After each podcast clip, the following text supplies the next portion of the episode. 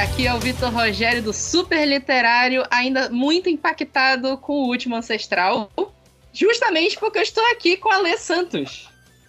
E aí, Victor, prazer estar com você. Vamos trocar ideia sobre afuturismo e ficção. Cara. Bora lá, bora lá. Tudo isso e muito mais depois dos nossos recados.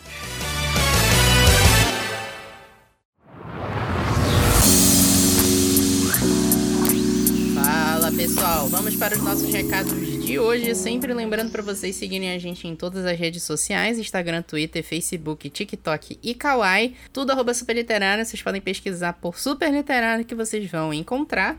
E mais uns recados em específico sobre o episódio de hoje. A gente fez a entrevista com o Ale Santos e ele informou lá no final do episódio, vocês vão poder ouvir, mas aí eu já vou adiantando aqui, que a participação dele na Feira Panamazônica do Livro seria no dia 3 de setembro e foi transferida para o dia 27 de agosto, sábado, próximo sábado, já o primeiro dia da feira. Então, para não perder a oportunidade de conhecer ele, de ver o bate-papo com ele, falar de afrofuturismo, outras coisas que a gente conversou aqui e que a gente não conversou, não percam, vai ser dia 27. Eu ainda vou confirmar no site o horário do bate-papo que vai ter com ele. Lembrando que estamos falando de Feira Panamazônica do Livro também. Lá no nosso site a gente vai detalhar algumas atrações que vão acontecer durante o, a feira. Bate-papos, é, apresentações. Esse ano vai ter homenagem para Dona Onete, então vai ter muita atração musical legal. Então a gente já tem lá no site o link da programação completa, mas nos próximos dias a gente quer detalhar mais um pouquinho coisas que a gente acha legais de vocês saberem saber a data exatamente, saber o horário, por aí vai. É... Lembrando que nosso último episódio foi indicando doramas, a gente até recebeu uns e-mails aqui e uns comentários nas redes sociais, mas foi mais de elogio mesmo, pessoal. Eu entendi que o pessoal gostou pra caramba da gente bater papo sobre dorama e indicar dorama, foi quase duas horas de episódio. E é isso, se vocês quiserem deixar sugestões, críticas, elogios, ideias de pauta, outras pessoas que vocês gostariam que a gente entrevistasse aqui, mande pra gente qualquer uma das redes sociais. Como eu falei, qualquer uma delas é super literária, a gente lê as DMs e responde. Ou manda um e-mail pra gente no revista superliterária.gmail.com, que aí a gente dá o review, lê aqui, dependendo do que você solicite, e manda pra frente. E é isso, fiquem agora com essa super entrevista com a Lê Santos. Até mais e até a próxima.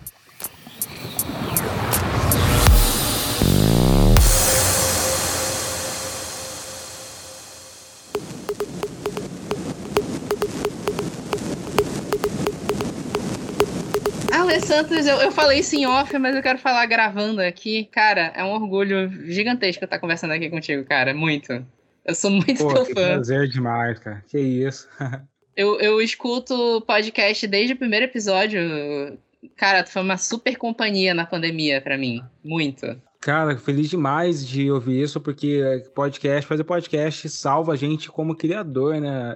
É, Eu acho que é o meu melhor ponto de contato, é o que eu mais gosto de ter com a minha audiência, é o podcast, abrir o microfone, poder trocar ideia e falar das minhas ideias aí para as pessoas. É uma coisa especial aí, você como podcaster também tem essa percepção de como é, deve ser essa troca de energia. É, a troca de energia do podcast é, é bem legal, assim, saber que a galera gosta de escutar o que você tem pra dizer, né? Assim, tô numa, numa base, acho que bem menor que a sua, né? Tem- acho que você tem um alcance um pouco maior que o meu. E super importante isso, né? Eu queria começar conversando aqui contigo. Assim, eu tenho uma lista gigante de coisas pra conversar contigo sobre os livros, sobre as a tua produção de conteúdo, que eu consumo bastante. Mas eu quero começar de um jeito mais basicão. Eu queria falar um pouquinho das tuas inspirações. Eu já li muito Ah. texto teu. Eu sei que tu fala muito de música, né? Sim, totalmente. Eu escrevo com música, a música me inspira, a minha inspiração para a escrita literária é a música, então a música tá na minha vida pra caramba. É, eu já vi entrevista tua que tu falou que tu escreve desde criança, né? É, então, eu fui RPGista, eu fui aquele garoto, sabe o Lucas do Stranger Things? Eu era o Lucas do Stranger Things, Uhum. que era aquele garoto pretinho no meio da galera jogando RPG. E por conta da RPG, hoje em dia tem internet, mas naquela época não tinha uma Wikipédia pra pesquisar nada. Eu tinha que ler na, na, na, na- na, eh, enciclopédia mesmo, assim, lembra da Barça, uma enciclopédia gigantesca, assim. Então, é, a, a escrita foi minha maneira de expressar as minhas ideias. Ah, eu queria escrever uma aventura sobre a Idade Média, que eu tava lendo na enciclopédia, eu tinha que pegar o folha de papel ao maço, né, que é uma coisa de velho pra caramba, mas escrever lá na folha de papel ao maço, então eu sempre tive meus caderninhos de escrita, de criação de personagem, de coisas assim que eu estava elaborando na fantasia. É, eu conheço essa tecnologia do passado, papel massa, Barça, enciclopédia britânica. Já fui muito em biblioteca para fazer essas pesquisas. Assim, eu não fui muito RPGista quando era criança. Eu só fui descobrir o RPG mais velho, né? E eu, eu tenho essa sensação de que o RPG ajuda a gente a criar, né? A ter esse desenvolvimento de pensar, pensar personagens, imaginar cenas, né? Mas você sabe que os grandes criadores é, foram RPGistas. George Martin foi, é, já, é, foi RPGista, né? O, tem o criador da série Halo, foi RPGista. David Gaider, criador da série Dragon Age, foi RPGista. Então, você tem grandes RPGistas é, em vários lugares. Como é que é o nome daquele cara? Esqueci o nome dele, cara. O carecão lá do Velozes Furiosos, Vin Diesel. Vin que Diesel. Criou, criou o universo de Riddick. Ele também foi um RPGista. Ele tem vídeo dele falando sobre Dungeons and Dragons. Que o RPG ele é um laboratório real de, criar, de contar histórias, sabe? A gente tinha que criar uma história nova ou quatro histórias novas por semana para jogar com a galera. Assim, jogasse quatro vezes por semana, mas se eu jogasse uma vez por semana, no mínimo, todo sábado eu tinha que levar uma história nova. E eu fiz esse exercício de criar história nova todo sábado durante uns 10 anos, cara. Imagina a, a, quanto você, assim como na academia, se uma pessoa que malha 10 anos, ela, consecutivamente, ela fica com um físico bem elaborado, um cara que escreve história por 10 anos, todo final de semana ali, tá desenvolvendo habilidade é muito, muito, muito poderosa também. Ah, legal mesmo. Tu já mestrou? Tu só jogava mesmo? Já fez, ou já fez Não, tudo? Não, mestrei. Eu mestrei, já fiz tudo. Eu, eu comecei a, a jogar em, em, Taubaté com os amigos, mas depois eu mudei para outra cidade, que é uma cidade interior de São Paulo, lá não tinha mestres de RPG, não que eu conhecia. Então eu falei, uhum. opa, eu tenho livro, eu tenho dado, eu tenho a vontade, eu vou começar a narrar, e eu comecei a narrar. É, eu nunca narrei, eu tenho vontade ainda, mas aí quando eu joguei muito pouco RPG, né? E depois meu grupo se desfez, tô até precisando de um grupo novo. vou, vou mestrar um dia, vou mestrar um dia. É, eu ia te falar isso, que eu até falei que no, no início que eu tava lendo o Último Ancestral, né? E eu senti um pouco disso no, no texto. No, aí eu já não sei, pode ser só coisa da minha cabeça, né? Mas eu senti um pouco de campanha de RPG no texto do Último Ancestral. Teve a coisa dos games também, aquela coisa de ser um afrofuturismo. A, um pouco da cultura do rap, não sei, tô viajando ou realmente misturou tudo isso no Último Ancestral? Misturei, misturei tudo isso, né? Porque eu quis é, mostrar que, quem eu era, sabe? Era minha primeira fantasia numa grande história, o primeiro livro meu de fantasia. E eu quis colocar um pouco de quem eu sou, que é um cara nerd que estuda história, mas que também gosta de ficção científica, que também é um gamer, que também é, gosta de universos distópicos, que adora hip hop. Então, Último Ancestral é uma expressão da, da minha alma mesmo, de quem eu sou criativamente. Cara, é um livro maravilhoso. É um livro realmente maravilhoso. Vou resenhar em breve, mas Obrigado. é muito bom. Eu queria te perguntar, já juntando essa coisa do Último Ancestral e que a gente tava falando de inspiração, que boa parte dessa toda essa produção que tu teve, o podcast, o Infiltrados, até o, o, o, último ancestral, mas também o teu outro livro, Rastro de Resistência, foram coisas que tu fez durante a pandemia, né? Não, o Rastro de Resistência foi. Nossa, eu tô perdido no espaço, mas 2000, eu publiquei em 2019. Ah, é, então, foi 2019, tá certo. É. Foi, foi, um o, evento... foi o último ancestral, desculpa. É, o Rastro de Resistência foi um lançamento que eu fiz lá no Twitter Brasil, ali com uma galera, com o GBC1, que é meu parceiro, Load, é a Silvia do site Mundo Negro. Depois a gente fez alguns eventos aí do, do Rastro de Resistência. Já o último Ancestral foi aquele lançamento sem lançamento, né? Porque foi durante é. a pandemia, então eu não tive essa sensação de lançar mesmo num evento. A gente só foi fazer um, um o primeiro evento, acho que há uns dois meses atrás ali, que eu fiz em São Paulo. Mas assim, tu lidou bem com, a, com essa coisa de produzir durante a pandemia? Foi de boa ou... Foi é horrível, é assim... Ah, foi um é. inferno, né? Mas, mas foi o que me salvou, porque eu moro num apartamento pequeno aqui, que não tem sacada e tal. Então eu não uhum. saía. Eu realmente, os três primeiros meses da pandemia, eu realmente caí naquela. Eu fui idiota de acreditar que todo mundo ia fazer. A... Todo mundo ia ficar em casa, sabe? Falei, pô, três é. meses, todo mundo fica em casa, a doença passa e ok. Então eu fiquei religiosamente trancafiado, assim, só pedindo coisa pelo iFood, tipo, lavando tudo com álcool, que chegava sacolas, caí todas nessas misturas tipo de coisa. É, então, é, criar era o que parecia que era uma porta que se abria e me conectava com as pessoas, né? Eu comecei o Infiltrado no Cast na pandemia, comecei com o celularzinho assim mesmo, gravando ali, tanto que você vê a mudança do áudio do Infiltrados no Cast até agora é, é exorbitante e parecia que era um refúgio que eu, que eu estava, né? Já a última ancestral foi uma roda gigante de emoções, né? Eu acordava alguns dias falando essa é a coisa mais genial que eu escrevi na vida, no outro dia eu acordava me sentindo grande um bosta, falando por que, que eu aceitei esse contrato para entregar essa porcaria que eu não conseguia, que eu achava que tava tudo horrível, né? então foi uma roda gigante, assim. Foi, eu fiquei azedo, sabe? Minha esposa não gostou muito, não, porque eu, eu escrevia. Última Ancestral, eu, eu tinha metas de escrita, eu queria entregar alguma coisa grande pra editora. Então eu chegava a escrever 5 mil caracteres por dia, todo dia, assim, sabe? Cheguei a escrever Nossa. 10 mil caracteres num, num dia, assim, foi insano. E, então, foi uma turbulência de emoções, eu me entreguei muito. Não indico para as pessoas escrever um livro de 65 mil palavras em quatro meses, mas é. uh, eu achei que foi a única forma que eu tinha para fazer naquele momento, é o que eu tinha que entregar, sabe?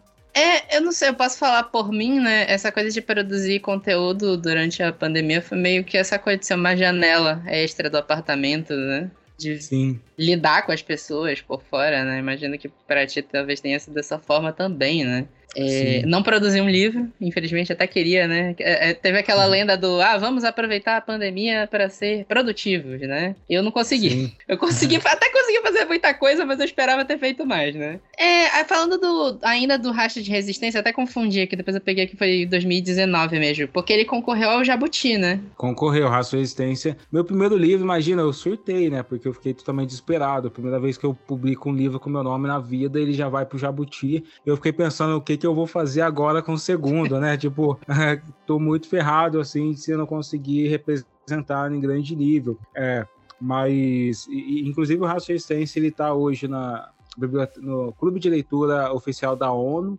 ele está em algumas bibliotecas como Harvard, é, Princeton e Nova York também. O Racha de Resistência eu não li ainda, tá na lista, mas tu ainda teve mais um, um um livro, não um livro, né? Um conto que chegou em mim que foi da coletânea. Eu acho que é Todo Mundo Tem a Primeira Vez, não é o nome? Sim, Kangoma. Kangoma é um conto afrofuturista, inclusive é pedra fundamental aí do Último Ancestral, né? Porque quando a editora chegou e falou assim para mim, é, na plataforma 21, falou ali, a gente quer publicar, quer te convidar para uma coletânea com vários outros autores e tal, é, e você quer escrever um conto, 50 mil caracteres, 50 mil caracteres, 50 mil caracteres apenas. Falei, pô, eu topo, só que eu sou um world builder, sou consultor de mundos, então vou te entregar um uhum. conto, porém eu já tenho um universo para esse conto. Tanto que o Kangoman, ele se passa 200 anos antes do último ancestral. E uhum. ele narra a história da Mos e como a Mos, que é a, a, uma das protagonistas do último ancestral, é, conquistou o distrito. E é sobre isso. É, o, o eu, eu tinha pensado isso, mas é, é, o conto é bem interessante como ele se integra com o último ancestral, né? Essa coisa de ser word building. Tu falou assim, ah, 50 mil palavras. Porque às vezes, sei lá, eu vejo.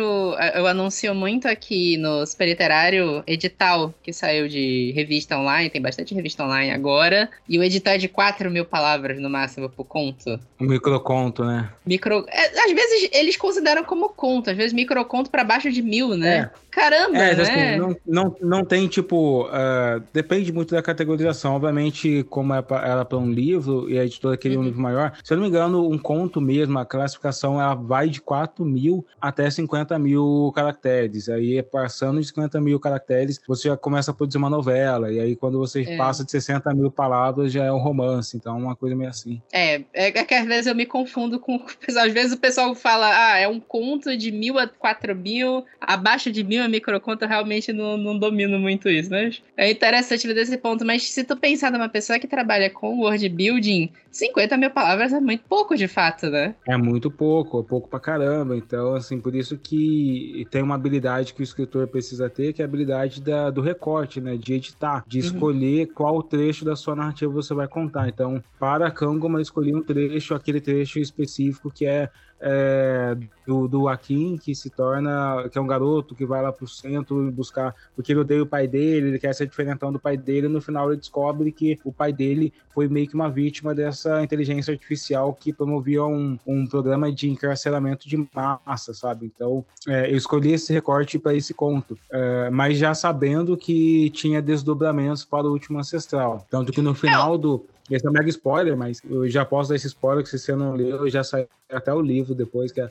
o final de Kangoman termina com a, a com o pessoal da periferia ocupando esse espaço, é, ocupando todo o distrito, que aí, 200 anos depois, chega na história de, do Último Ancestral. O Último Ancestral, ele é um livro de afrofuturismo, né? Mas ele tem um pouco essa coisa da guerra de classes, a gente vê a parte do... onde o Elia... O, é Elia, né? Desculpa. É Elia que fala? Eli, Elia mesmo. Elia, tá. É porque teve uns trechos do livro, eu, eu leio, às vezes leio o livro e escuto uma parte com o, a inteligência artificial da Alexa. A inteligência artificial da Alexa falava Elia. Aí no livro eu li Elia, Elia e aí a, o negócio é Elia e eu fiquei meio bugado, mas é Elia mesmo, né? Nada, eu falar que tem algumas pessoas que, por conta da tradição de ficção científica ser muito estadunidense, é, eles leem como Elia, então tem vários booktubers que ficam fazendo é, review e chamando de Elia. Opa, peraí, quem que chamou de. Quem inventou essa pronúncia em inglês ali se eu escrevi em português? É verdade, às vezes a gente tem uma tendência a levar tudo pro inglês, né?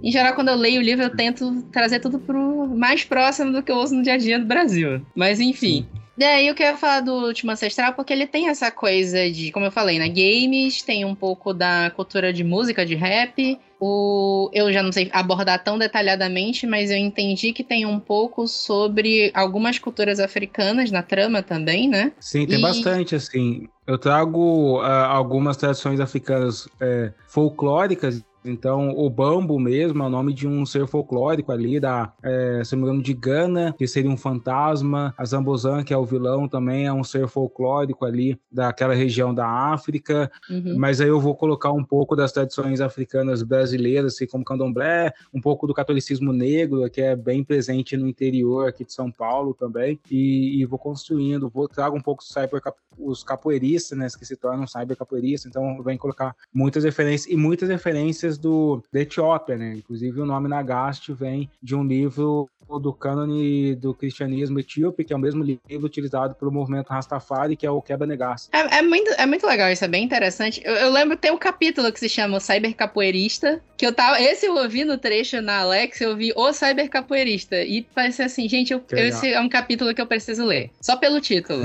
Eu achei muito interessante. Essa mistura toda, né? Tu consegue fazer uma mistura bem grande de games, como eu falei, cultura africana. Tem a parte. Lembra um pouquinho, não sei se ela tem intenção de cyberpunk e eu não sei se afro... é porque assim, eu não domino muito sobre afrofuturismo, né? É o que eu falei, eu o pouco que eu tive contato com afrofuturismo foi Pantera Negra. Eu vi Pantera Sim. Negra e as pessoas me falaram isso é afrofuturismo. e eu lembro que eu peguei na Amazon uma época uma coletânea, que é uma coletânea de contos baseados nesse gênero. E eu peguei o livro e falei, ah, vou ver mais um pouco de Pantera Negra, basicamente. E aí, lendo essas tramas, lendo o Último Ancestral também, que eu fui entender que a afrofuturismo é muito mais do que isso. É isso, mas também é muito mais. É, até porque o afrofuturismo do Pantera Negra, né, Black Panther, ele é estadunidense, então é, não quis reproduzir exatamente esse imaginário norte-americano, quis criar um afrofuturismo é, brasileiro, sabe, um afrofuturismo que fosse do, do, da nossa terra. Eu queria que a galera que lesse o livro pensasse, essa história só poderia acontecer no Brasil, então é, carregasse as, as, as ideias e as culturas e as tradições brasileiras. Eu, eu queria que essa fosse a intenção. Uh, e o afrofuturismo está se construindo ainda no mundo, né? Assim como todo gênero de ficção científica, é difícil você dizer que você bater o martelo, a ficção científica é só, é só isso. Por exemplo, antes do século XIX, poderia ser uma coisa que, como viagem para o mundo da lua, onde a galera encontrava anjos e demônios, mas depois do século XIX começa a ser Frankenstein, e aí nos últimos, nas últimas décadas começa a ser viagens de naves espaciais e até mesmo é, Guardiões da Galáxia. Então a, a ficção científica ela vai se moldando ao contexto da época, e assim o afrofuturismo ele também vai se moldando ao contexto de quem está produzindo ele. Né? Meu afrofuturismo afrofuturismo é totalmente brasileiro. É, e também essa influência do Pantera Negra sobre o gênero é interessante porque o Wakanda ela é meio. Ela é totalmente utópica. Ela é uma utopia, uma sociedade que ali dentro daquele país funciona para todo mundo, aparentemente é justa para todo mundo e todo mundo tem oportunidades. E assim, é uma sociedade em que o povo tá feliz. Então eu vi que eu fiquei meio com esse preconceito. Preconceito, acho que não é o termo, né? Mas essa pré-ideia antes de ler qualquer outra coisa do gênero. E eu vi que muita influência teve isso. Então, afrofuturismo é igual a utopia. Que foi o que quebrou para mim quando eu peguei para ler o, o Último Ancestral. Sim. E a coletânea que eu te falei de afrofuturismo. É, eu até questiono, para ser sincero, muitos nomes do afrofuturismo mundial é, remetem, conectam afrofuturismo à utopia. Mas eu questiono um pouco isso, eu tenho esse papel questionador, porque é, até mesmo a construção de uma utopia ela não é negra, né? Tipo, o, o, que é uma utopia senão aquele livro daquele italiano publicado no século XVI, de onde surge o nome utopia. E o próprio século XVI é o século onde na Europa é, se produziu a maior quantidade de utopias no mundo, assim, na história da produção literária.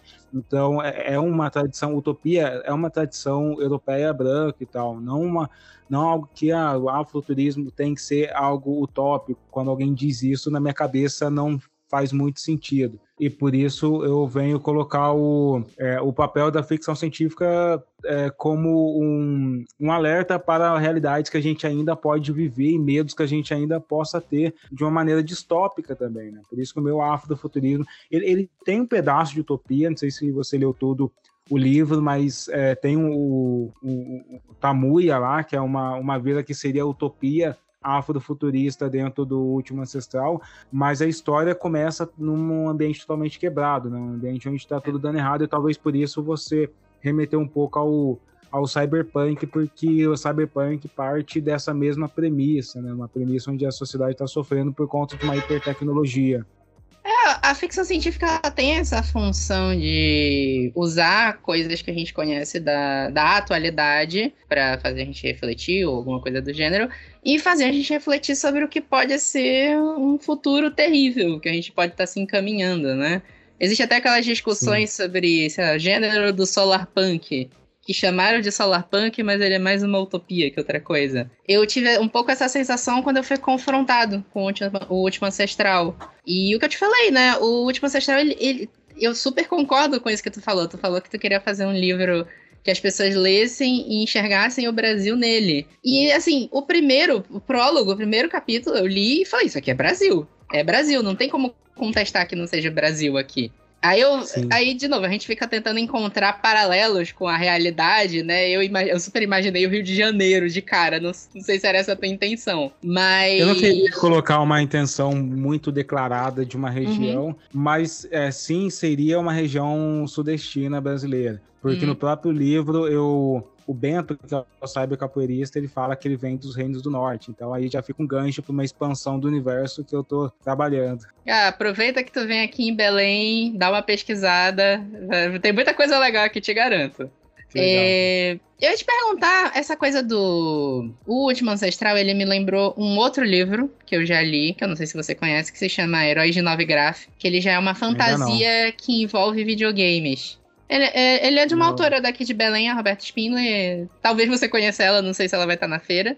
Mas eu achei interessante essa mescla. O Último Ancestral, como a gente falou, é uma ficção científica com alguns queijos de fantasia que eu senti quando envolve essa coisa meio games, né? Tu gosta de, de games, né? E eu achei eu muito gosto, legal. Eu, fui, eu, eu, tipo, fui consultor de gamificação e como RPGista também eu, eu jogo bastante dessas coisas eu achei interessante como isso se integrou na trama. Porque é fluido. Porque assim, às vezes tu colocar muita coisa de videogame vai acabar excluindo uma pessoa que não joga tanto. E eu achei interessante como isso virou uma coisa orgânica na trama. Vai se desenvolvendo, tem umas coisas assim que eu senti claramente que seria uma cena perfeita para se jogar. A cena do, do Elia no, dentro da. Eu esqueci o nome da do lugar que ele é. São Jorge? Não, antes disso, quando ele é sequestrado para aquela. Acho que é a clínica de psiquiatria, né? De saúde ah, mental, tá, né? A Liga de, a Liga saúde de mental. mental. Liga de Isso. Higiene Mental, que eu achei genial também. É, eu achei genial. É, um fato histórico, né? Você sabe que existiu no Brasil. Então, eu, eu já é um ouvi, fato... é. Esse é um fato que eu trouxe da, da historiografia brasileira. O Brasil teve uma liga de higiene mental que perseguia, inclusive, os pais de santo. Então, todas as pessoas que eram consideradas pessoas com religiosidade extrema acabavam parando em sanatórios. Então, eu, eu reconstruí nesse universo é, essa, essa questão que é uma questão histórica brasileira. Eu lembro que tem uma, uma, uma leitora que era psicóloga, então quem estuda a história da psicologia no Brasil, psiquiatria, é, reconhece esses elementos que eu trago, que são elementos históricos ali. Inclusive, é, ali você encontra o Mateu, né, que é, é, o, que é um dos Saigens, os Sigens ali, que são o líder da Liga de Higiene Mental, e eu, eu usei partes do diálogo dele é, construídos a partir do Renato Kell, que foi pai da eugenia brasileira. Então, realmente coloquei ali algumas coisas bem históricas no país. É, a gente sabe, o que eu ia falar naquela hora, a gente sabe que o Brasil tem um histórico terrível de, de saúde mental, né? Eu já tinha ouvido um pouco dessa história, mas eu não, não, não fiz a correlação lendo o livro. Mas é o que eu falei, aquela cena do Elia lá dentro, quando se revela o cybercapoeirista, o Bento, eu, eu senti super uma coisa de videogame. Eu falei, gente, eu tô lendo essa cena aqui, eu ia adorar jogar isso aqui, ia adorar muito jogar isso aqui. Que legal, cara. O Bento, ele, ele é inspirado no São Benedito, né? Então, inclusive nessa cena, ele tem, quando ele começa a aparecer e tal, tem uma figurinha de São Benedito, um santinho de São Benedito que, que tava lá no quarto da Hannah e tal, e ela meio que reconstrói a, a, a imagem do Bento ali por código, inspirado nessa figura que ela tinha ali do lado. É, e isso até da Hannah, né, que eu achei interessante também aquela inteligência, aquela tecnologia oculta que ela descobre que se chama Mandinga, né? Sim. Mandinga, que é outro, outra questão histórica aqui no, no, uhum. no, Brasil, né? Eu acho que eu, eu contei essa história no livro Um Rastro de Resistência, que quando os, os negros islâmicos foram escravizados, eles é, tinham conhecido um pouco mais da Europa ali mesmo, né? Até as línguas da Europa, então por isso eles eram considerados um pouco mais é, até inteligentes, assim, no sentido de, de, de, conhecimento, assim, o que é a parte do racismo, que eles só tinham conhecimento da, da literatura, da escrita, porque eles faziam fronteira. Mas aí o que acontece é que ele, vários deles se tornaram é, do mato e eles tinham um ritual para se reconhecer. Esse ritual é que muitos deles utilizavam corão no pescoço como um cordão. E aí, quando eles encontravam, e eles eram geralmente negros livres, quando eles encontravam outro negro andando é, de forma livre, eles tinham que fazer um teste para saber se aquele cara era um mandinga, né? que a etnia deles, mandinga ou não, que era é, os malês ou os mandingas, que era essa palavra para etnia. Eles seguravam o Corão, fechavam para a galera não ler o que estava escrito ali dentro e eles começavam a falar é, na, na língua do Islã mesmo, assim, recitar o Corão em árabe. Se a outra pessoa continuasse o verso em árabe, é porque ela era mandinga e ela era livre. Se ela não continuasse em árabe, ela provavelmente estava fingindo ser o negro livre. E aí o que acontece? Os colonizadores, os, os fazendeiros, olhando toda essa cena, achavam que eles faziam magia e, portanto, achar que ele estava fazendo magia, o termo mandinga ficou correlacionado à magia aqui no país. A galera tá fazendo mandinga, ele tá fazendo um ritual mágico, mas não, é só um ritual de identificação árabe.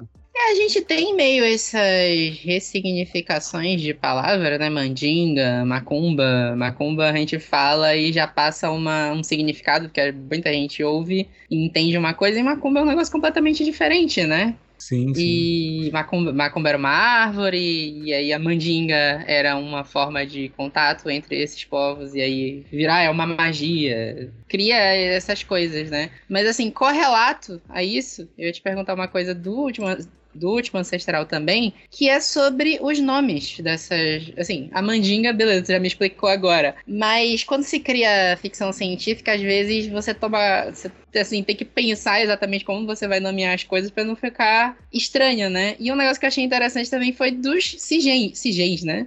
Sigens, é sigens que fala, né? É porque, de novo, a Alexa fala sigens. Não sei porquê, acho que porque eles sempre tentam puxar pro inglês, né? Mas os é. Sigens eu achei um nome muito interessante para colocar nessa galera que tá meio. que eles são tecno-humanos, acho que dá pra falar assim, né? Eles seriam meio que androides, né? Androides, ciborgues, né? Ciborgues, né? É, como é que foi para te criar esse, essa parte do. Porque assim, tem a parte de misturar a parte cultural, mas tem a parte que tu criou do zero também, né? Obviamente usando as tuas é. inspirações por aí vai, mas como foi?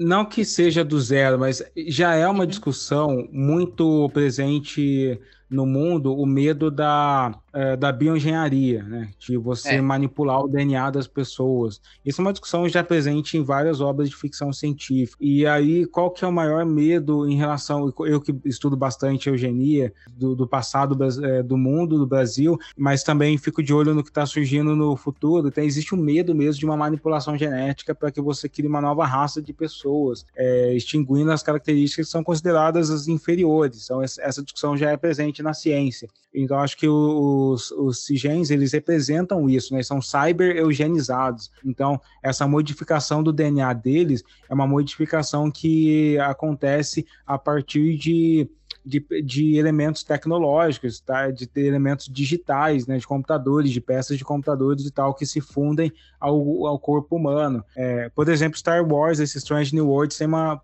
personagem que tem uma raça ali que, que ela também foi uma raça que muito fez uma manipulação genética e evoluiu extinguindo todas as doenças é, do seu povo. Então já é uma coisa meio pouco recorrente, mas novamente desse elemento Sagens, eu, Sigens ou Sagens, eu trago é, eles para o contexto do que aconteceria aqui no nosso país se tivesse uma raça assim super é, muito superior e tal. E aí eles também carrega um pouco desse dessa dicotomia de tecnologia e fé, né? Se ele, eles se consideram superiores porque eles não têm fé nenhuma, eles só têm fé nas máquinas e tal. Então eu, eu começo a construir várias alegorias em torno dessa construção de personagem. É, assim, o, o Último Ancestral não tem exatamente um vilão, assim, por se dizer, né? Mas tá em volta de tudo isso, né? Como a gente, como eu falei, né? Essa coisa da sociedade que a gente tem hoje. Acho que dá para dizer que hoje tem um vilão, né? A gente evita o maniqueísmo, mas dá para dizer hoje que até tem. Mas é, é, essa coisa do, do que eu achei super fluida do Último Ancestral é justamente isso, que tem essa segregação toda com a galera que mora na. Eu esqueci o nome do, do lugar de novo, que ele mora no início. Obambo? Obambo. Obambo. A galera que mora em Obambo. Que, como eu falei, né? Eu tive uma super sensação meio de Rio de Janeiro mesmo, de ser tipo um, como se fosse um morro, talvez. Até porque tu cita que a polícia sobe lá e, e, tem toda aquela meio briga. É, é, o pessoal que mora em Obambo, o tipo zero, eles meio que estão. Eles defendem Obambo, mas eles meio que aprenderam a lidar com o pessoal da polícia e tem toda essa discussão. Eu fiquei realmente com essa sensação de. de é uma ficção científica, é futurista, mas é super real com o que a gente vê hoje, né? Totalmente, é. Então, eu quis criar exatamente essas alegorias é, com a sociedade essas alegorias que, que, que a gente usa a ficção científica para fazer as pessoas se sensibilizar por temas que talvez elas não estão percebendo ao seu redor, mas quando você é, aumenta o volume dessas desigualdades, quando você aumenta o volume do que é desse fantástico, dessa coisa que está acontecendo do lado dele, aumentar o volume no sentido de usar uma hipérbole mesmo, de desenhar do tamanho gigante, assim, para eles, o tamanho do horror que essa desigualdade pode causar, essas pessoas elas se tocam, elas, elas começam a olhar para aquilo e falar: caramba, isso se reproduz aqui do meu lado, só que de uma maneira talvez intensa. E aí vem o papel das distopias, de falar: é melhor que eu evite que chegue naquele nível, daquele nível é, fantástico no sentido de gigantesco mesmo.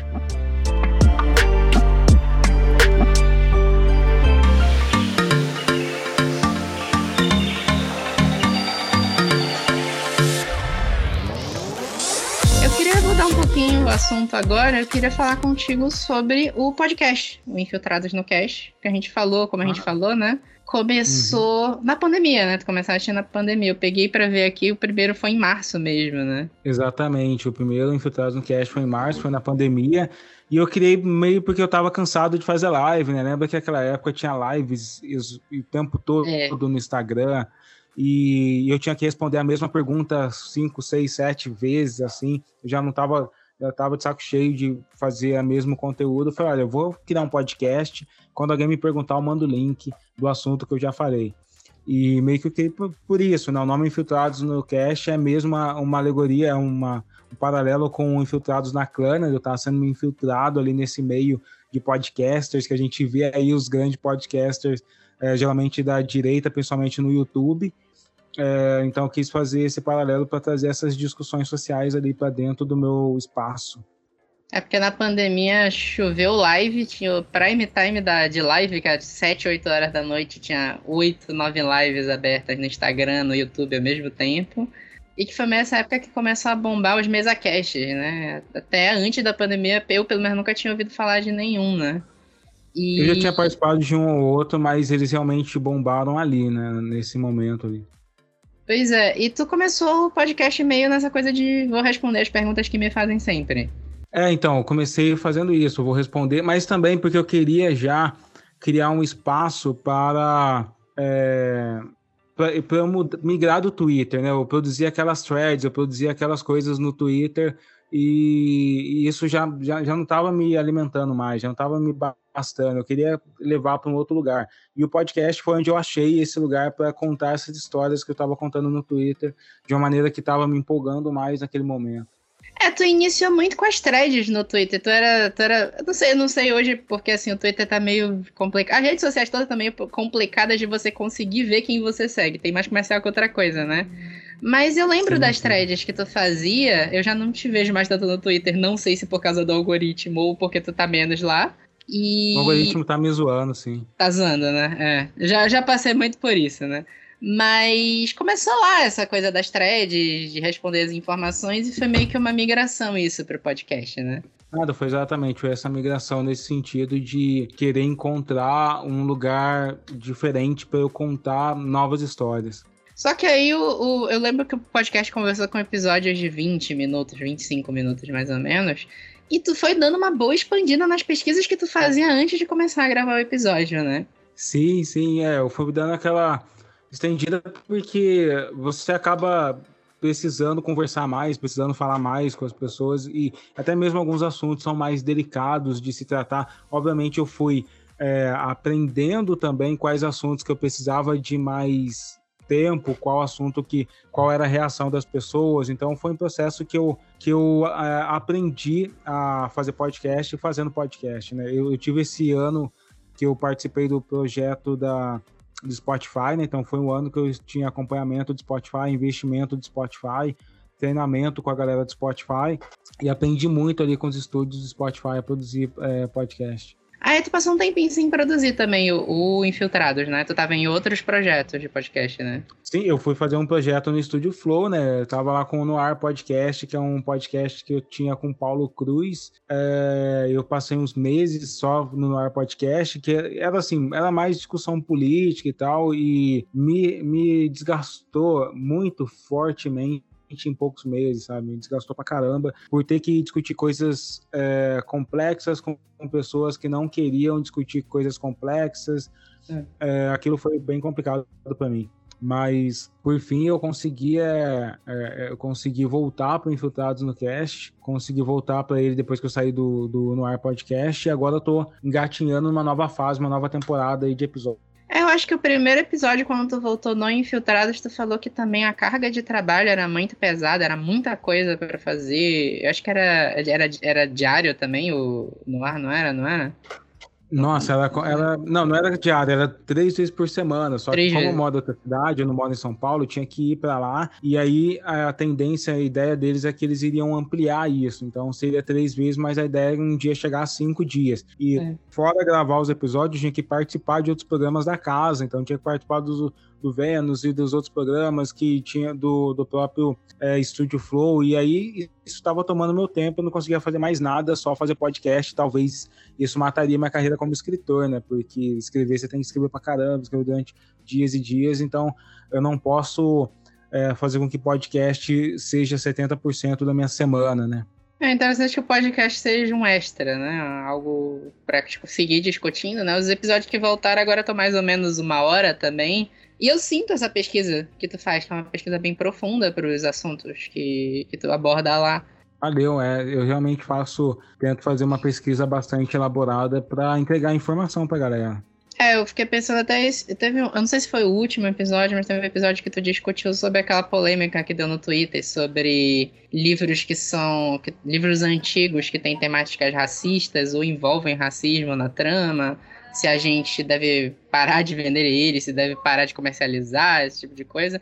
Esse foi um que eu senti uma pesquisa bem profunda. Inclusive, eu adorei a tua ideia que tu deu no final de livros que têm termos racistas serem tratados como palavrão, tirado Sim. de Classificação qualquer etária para os né? livros ah, racistas, exato. Achei genial essa ideia. É, eu acho que faz muito sentido, é, porque o racismo já é crime. Então, o que se discute é a galera querer é, dizer que algo é racista ou não nos livros, porque é subjetivo. Então, se a gente ficar no campo da subjetividade, a gente nunca vai chegar a lugar nenhum. Porém, outra, outro tipo de palavra que é muito subjetivo e que a gente chega no consenso são os palavrões, né? Palavrão é muito subjetivo, que é um puta de alguma coisa para mim pode ser palavrão para outra pessoa que não deveria nem ser dito em lugar nenhum. Então, o que a gente deve fazer para afastar as crianças é uma classificação etária. Eu acho que faz muito sentido. É, eu acho que, infelizmente, precisa de um projeto, de alguém apresentar isso e ser discutido no Congresso ou por outros educadores a ideia é boa, né? vai ter uma longa estrada até se, se pensar em aplicar isso na prática, né? Esse é o problema.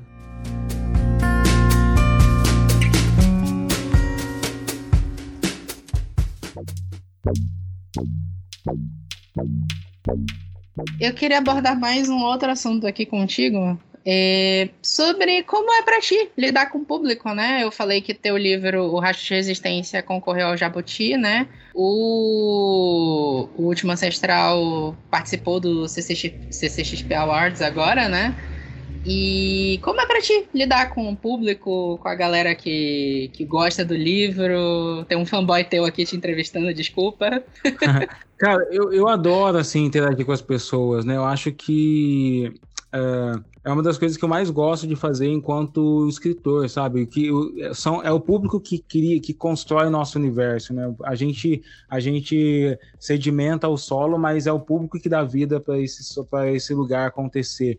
Então, para mim, é eu gosto, adoro isso. Eu estou muito uh, ansioso para estar tá aí na feira panamazônica e é, de Belém do Pará para descobrir quem são as outras pessoas que leram o última ancestral, o que, que elas pensam, poder me conectar com pessoas de diferentes lugares do Brasil. São três horas e meia só de, de avião até esse lugar. Então, para mim, que sou aqui do interior de São Paulo, falo: caramba, certo? tem pessoas aí do outro lado que me leram e que gostam do que eu escrevo, isso é surreal. Eu tenho que valorizar pra caramba e apoiar essas pessoas. Eu gosto muito disso. Tu falou que teve, é, o, como eu falei, né? O Último Ancestral foi um livro da pandemia, né? Foi um lançamento sem lançamento. E tu falou que teve um, lançamento mais recente, né? Assim, como é que tá sendo pra ti essa coisa de lançamento de livro? Não sei se você já participou de alguma sessão de autógrafo já. Ó, vou falar pra você, sinceramente, eu odeio essa sessão de autógrafo que o autor fica sentado lá e eu acho chato porque eu não, porque é chato pra caramba, né? Pra mim, o melhor lançamento seria no meio de uma balada, assim, todo mundo curtindo música pra caramba, tomando cerveja e os telões passando as imagens do livro, assim, pra todo mundo. Acho que um dia eu vou fazer isso, um dia que eu tiver o tamanho do Kanye West, eu vou alugar um estádio, levar todo mundo pra lá, a gente vai curtir pra caramba. Mas uh, eu gosto de, já que a gente tem que fazer, a gente tem que fazer esses lançamentos assim, né? Por mim, eu estaria todo mundo numa festa. Eu já entrevistei um outro autor que ele falou isso, que ele não, não gosta muito da ideia do, da sessão de autógrafo. Assim, eu não sei como é ser um autor é, assinando autógrafos, eu imagino que deva ser meio chato mesmo. Não, mas não, não por conta de ser um autor assinando autógrafo, sabe? É mais uhum. por conta de ser é, do evento separado, sabe? De a gente não poder uhum. conversar, de ter umas pessoas fazendo fila, ter que ter alguém rapidão falando com você e depois passa pro outro, sabe? Eu não sei, não sei como resolver isso. É um grande problema do mercado literário, mas eu gostaria que tá todo mundo numa festa, curtindo, conversando entre si, falando com outras pessoas, se conhecendo e podendo interagir mais. Tanto que o primeiro lançamento que eu fiz foi o Raço de Resistência, eu não fiz assim numa livraria, foi lá numa foi na sede do Twitter Brasil, então foi uma palestra, tinha foi teve um coquetel, as pessoas puderam conversar, eu trafeguei mais no coquetel, foi uma coisa bem legal.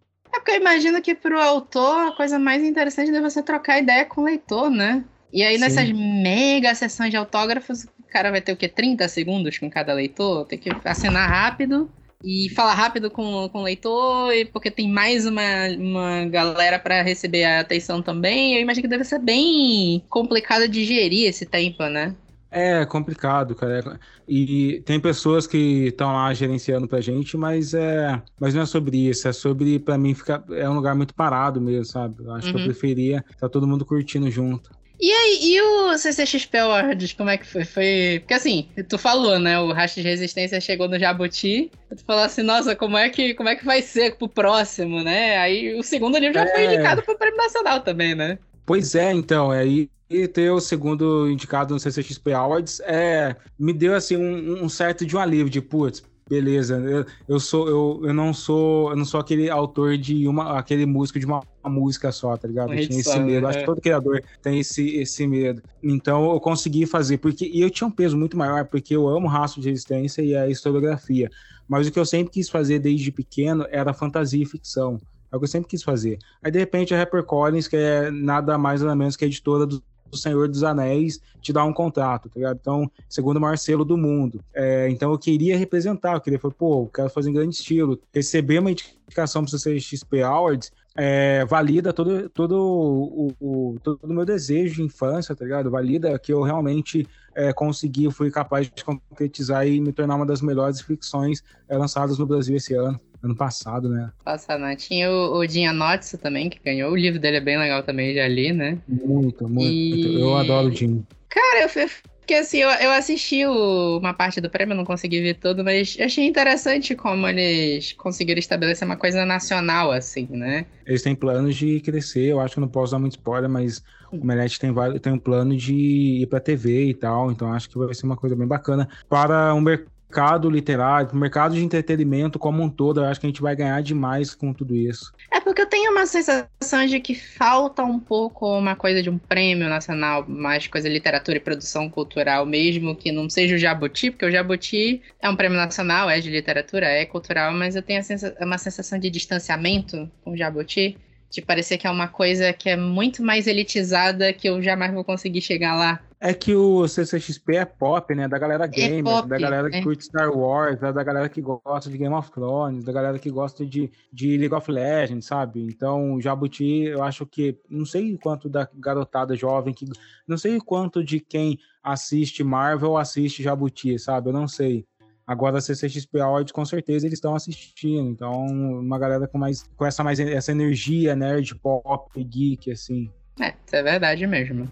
Assim, a minha lista de perguntas aqui acabou. Queria perguntar se você queria acrescentar mais alguma coisa. Eu vou abrir um espaço para te falar redes sociais, lançamentos. Queres acrescentar Eu acho que é isso. Eu acho que é, Obrigado por, demais por esse convite, por esse bate-papo. Tô mega feliz aí da gente se encontrar é, aí na feira pra gente trocar ideia. Eu vou estar dia 27, né? A feira mudou, teve uma leve mudancinha assim, tava, uhum. tinha dito que era dia 3, mas é dia 27 que eu vou estar. Eu tenho um canal do meu Telegram para quem quer acompanhar e fazer o esquenta aí da, da feira Panamazônica, é só clicar no link do Telegram. Depois eu passo o link para você colocar no corpo do podcast, para galera clicar, uhum. entrar lá, poder trocar ideia diretamente comigo. E nas redes sociais é arroba Fiction. Me encontra no Instagram e no Twitter. Uma última pergunta: tu pode adiantar alguma coisa que tá vindo por aí? Ou ou é tudo. Secreto? Claro, a continuação do Último Ancestral é, tá, vai se chamar Divindade Digital. É a continuação Aí. do Último Ancestral. Para quem, quem leu o Último Ancestral, chegou a essa conclusão que você disse que não tem o um vilão, mas espera que o vilão tá chegando, ele tá ah. tá chegando no segundo livro e ele vai quebrar tudo, vai ser foda. Ah, tô ansioso desde já, adorei o título. Adorei o título. Eu só, eu só posso prometer e só posso garantir e dizer que tem outros cybercapoeiristas chegando ali também. O ah, é perfeito, é já gostei. Mas a gente vai ter, é, você já tem no último ancestral a malta de aço, né, que foi criado pelo Zero e o Bento, que é o cybercapoeirista. A gente vai ter outras maltas e outros cybercapoeiristas chegando e lutando aí no livro. Então vai ser uma coisa bem legal, divertida. Cara, perfeito, perfeito. Já, já adorei desde já. É, aí tu pode deixar as tuas redes sociais pro pessoal seguir. Eu vou botar os, os links todos no corpo do, do podcast, mas é sempre bom falar também. É isso, meu Twitter, meu Instagram, arroba SavageFiction, me encontrem lá, troca ideia por lá, manda mensagem por lá. O Telegram também é Savage Fiction para vocês me encontrarem. Obrigadão, Vitor. Pô, super agradeço, Ale. Foi, foi realmente muito legal essa entrevista. E, aí, só para deixar claro pro pessoal que eu vou fazer a resenha do Último Ancestral em breve, vai sair no site, mas eu vou marcar legal. todo mundo. E é isso, pessoal. Espero que vocês tenham gostado e até daqui a 15 dias. Até mais e até a próxima.